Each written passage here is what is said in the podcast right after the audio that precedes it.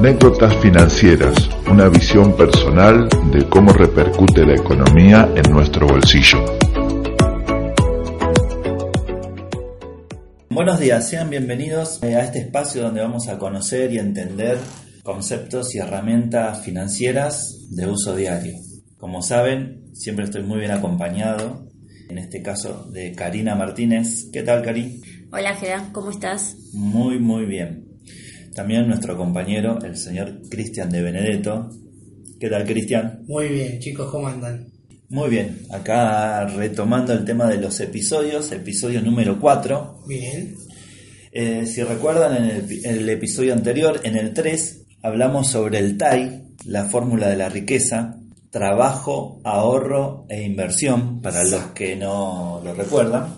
Ahora vamos a seguir un poco con esa temática el desglose de esta fórmula, entre el trabajo y el ahorro, existen dos pasos muy sencillos, tan sencillos que pocos los llevan a cabo con responsabilidad, y resulta que terminan siendo los cimientos del éxito de la fórmula.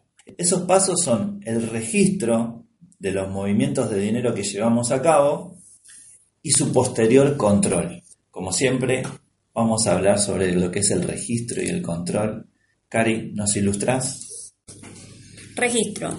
Anotar, llevar la cuenta de algo, registrar la entrada y salida de los movimientos, en este caso del dinero. Es anotar todo lo que se gasta, tanto lo grande o pequeño.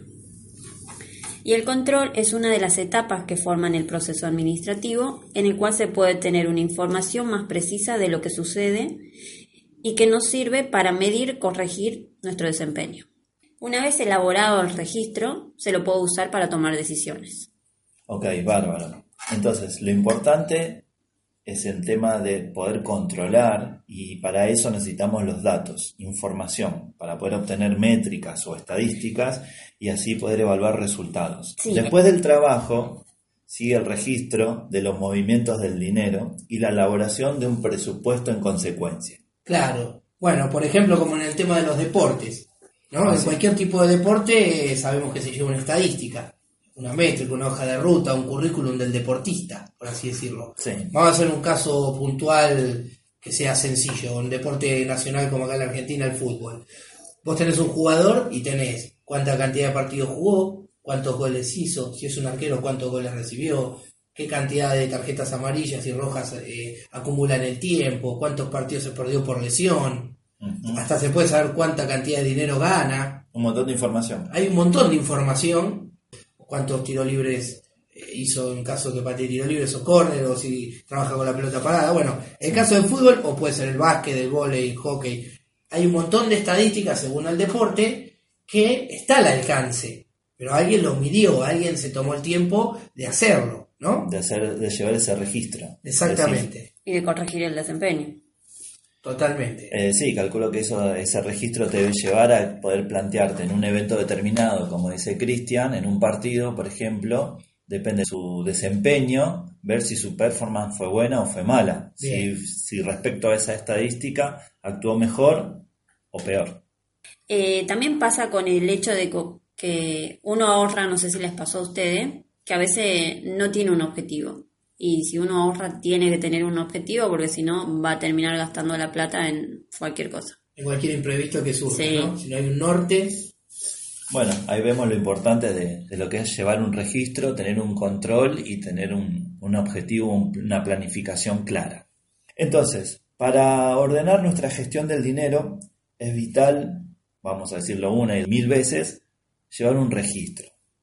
Ahora, ese registro, como bien dijo Karina en la definición, significa asentar los distintos movimientos de dinero, el salario, si tuvimos algún ingreso extra, los gastos fijos, como puede ser el alquiler, los impuestos, y los gastos más cotidianos y más chiquitos, que son a veces lo más difícil de, de, mantener el registro a lo largo del tiempo, como pueden ser el transporte, las golosinas o esas compras de último momento que hacemos en el kiosco. Em, esto, ¿cómo lo podemos llevar? Lo podemos llevar de la manera que nos resulte mejor a nosotros. Cada uno tiene una manera personal de hacerlo. ¿sí? Algunos usan una planilla Excel donde hacen el registro de, de, todos esos movimientos. algunas otras aplicaciones. No sé si ustedes usan alguna aplicación. Sí, yo Sí, uso una aplicación, se llama Manager Money. Está buena, es muy sencilla y simple, uno va anotando, además puedes agregar con los iconos, no sé, gasto de la sube y le pones un colectivito y lo que sea. Así también después uno se da cuenta en qué gasta más, en qué gasta menos o qué podrías reducir. bueno, ahí, ahí tenés lo, práctico de llevarlo en el celular, porque calculo que está en el celu, ¿no? Sí, sí, es una app de celu. ¿Vos, Cris? Sí, yo tengo una que se llama Mobiles, que es conocida en el tema aplicaciones, cuando vos la buscás, tiene muy buenas críticas y estrellas de la puntuación de cómo es la aplicación.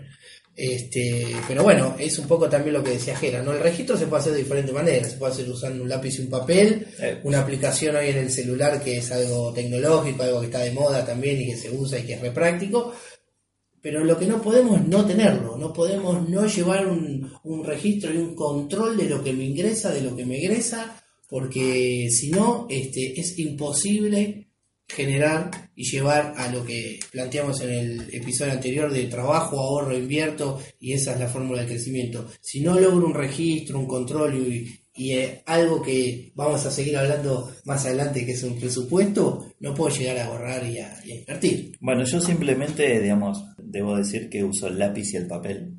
sí. Eh, y está bueno que cada uno utilice la manera que mejor le, le plazca.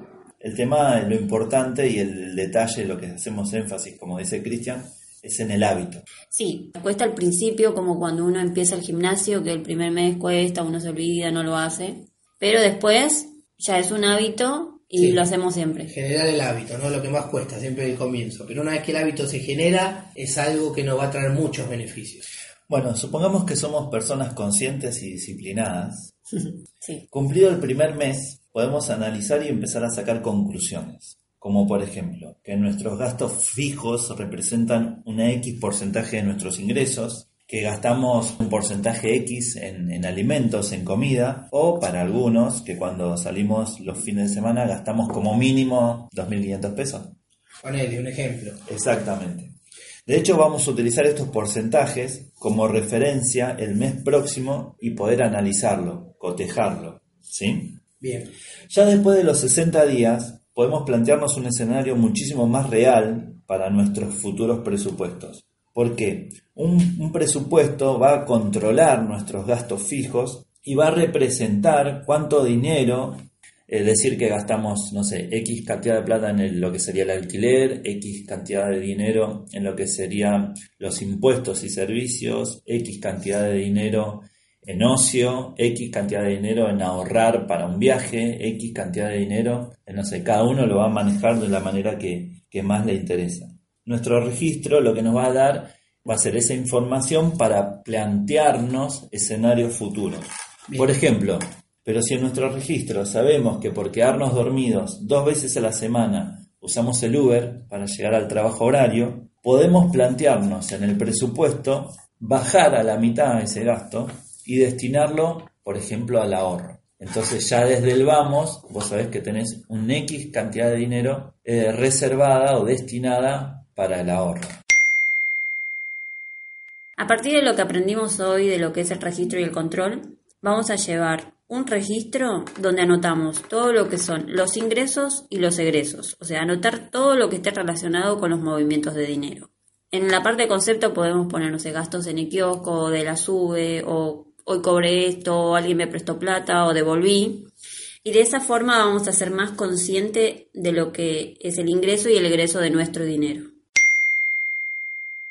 Bueno, entonces, resumiendo, queda claro que para poder tomar decisiones lo importante es tener información. Y para tener esa información a lo largo del tiempo tenemos que llevar un registro. Ese registro de todos estos movimientos de dinero, que estamos hablando de dinero hoy por hoy, nos van a dar la posibilidad de llevar un control de nuestros gastos y de poder definir situaciones a futuro. ¿Les parece bien? Sí, a mí lo que más me gusta de esta parte es la parte del control, donde uno puede medir y corregir el desempeño. A veces la de, del registro somos un poquito más conscientes de que estamos gastando o no, eh, pero después, a partir de ver los números, podemos corregir esa parte, como vos decías, la parte del Uber. Exacto, podemos llegar a decir que esto sería la previa al presupuesto. Claro, porque digamos, vos no podés establecer un presupuesto si no sabes en qué gastás. Para eso necesitas la información. Es lo que vos comentabas de, de los deportistas. Vos no podés decir, por ejemplo, que un jugador jugó bien o jugó mal, si no podés compararlo contra otra cosa. Exacto. ¿Se entiende? Totalmente. Así que es clave y es primordial que tengamos un registro y un control de esos movimientos de dinero que tenemos, tanto lo que ingresa como lo que egresa. Ser conscientes y, y poder tener ese asiento de ese dinero, de saber todo lo que me está ingresando, todo lo que me está egresando, sea poco, sea mucho, pero tener ese control, ese registro.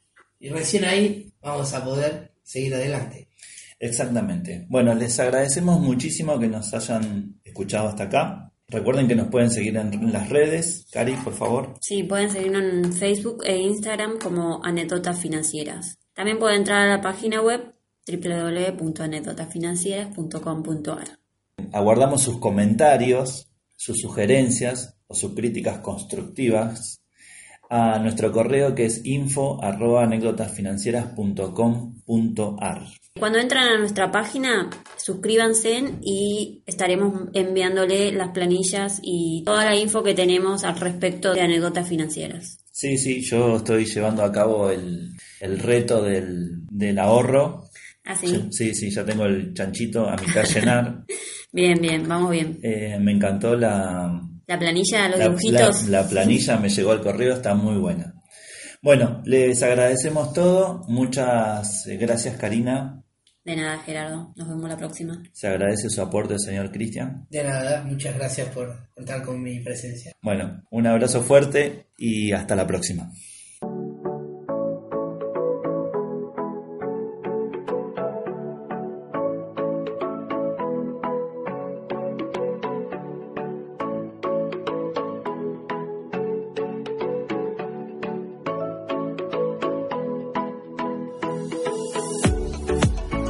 Anécdotas financieras, una visión personal de cómo repercute la economía en nuestro bolsillo.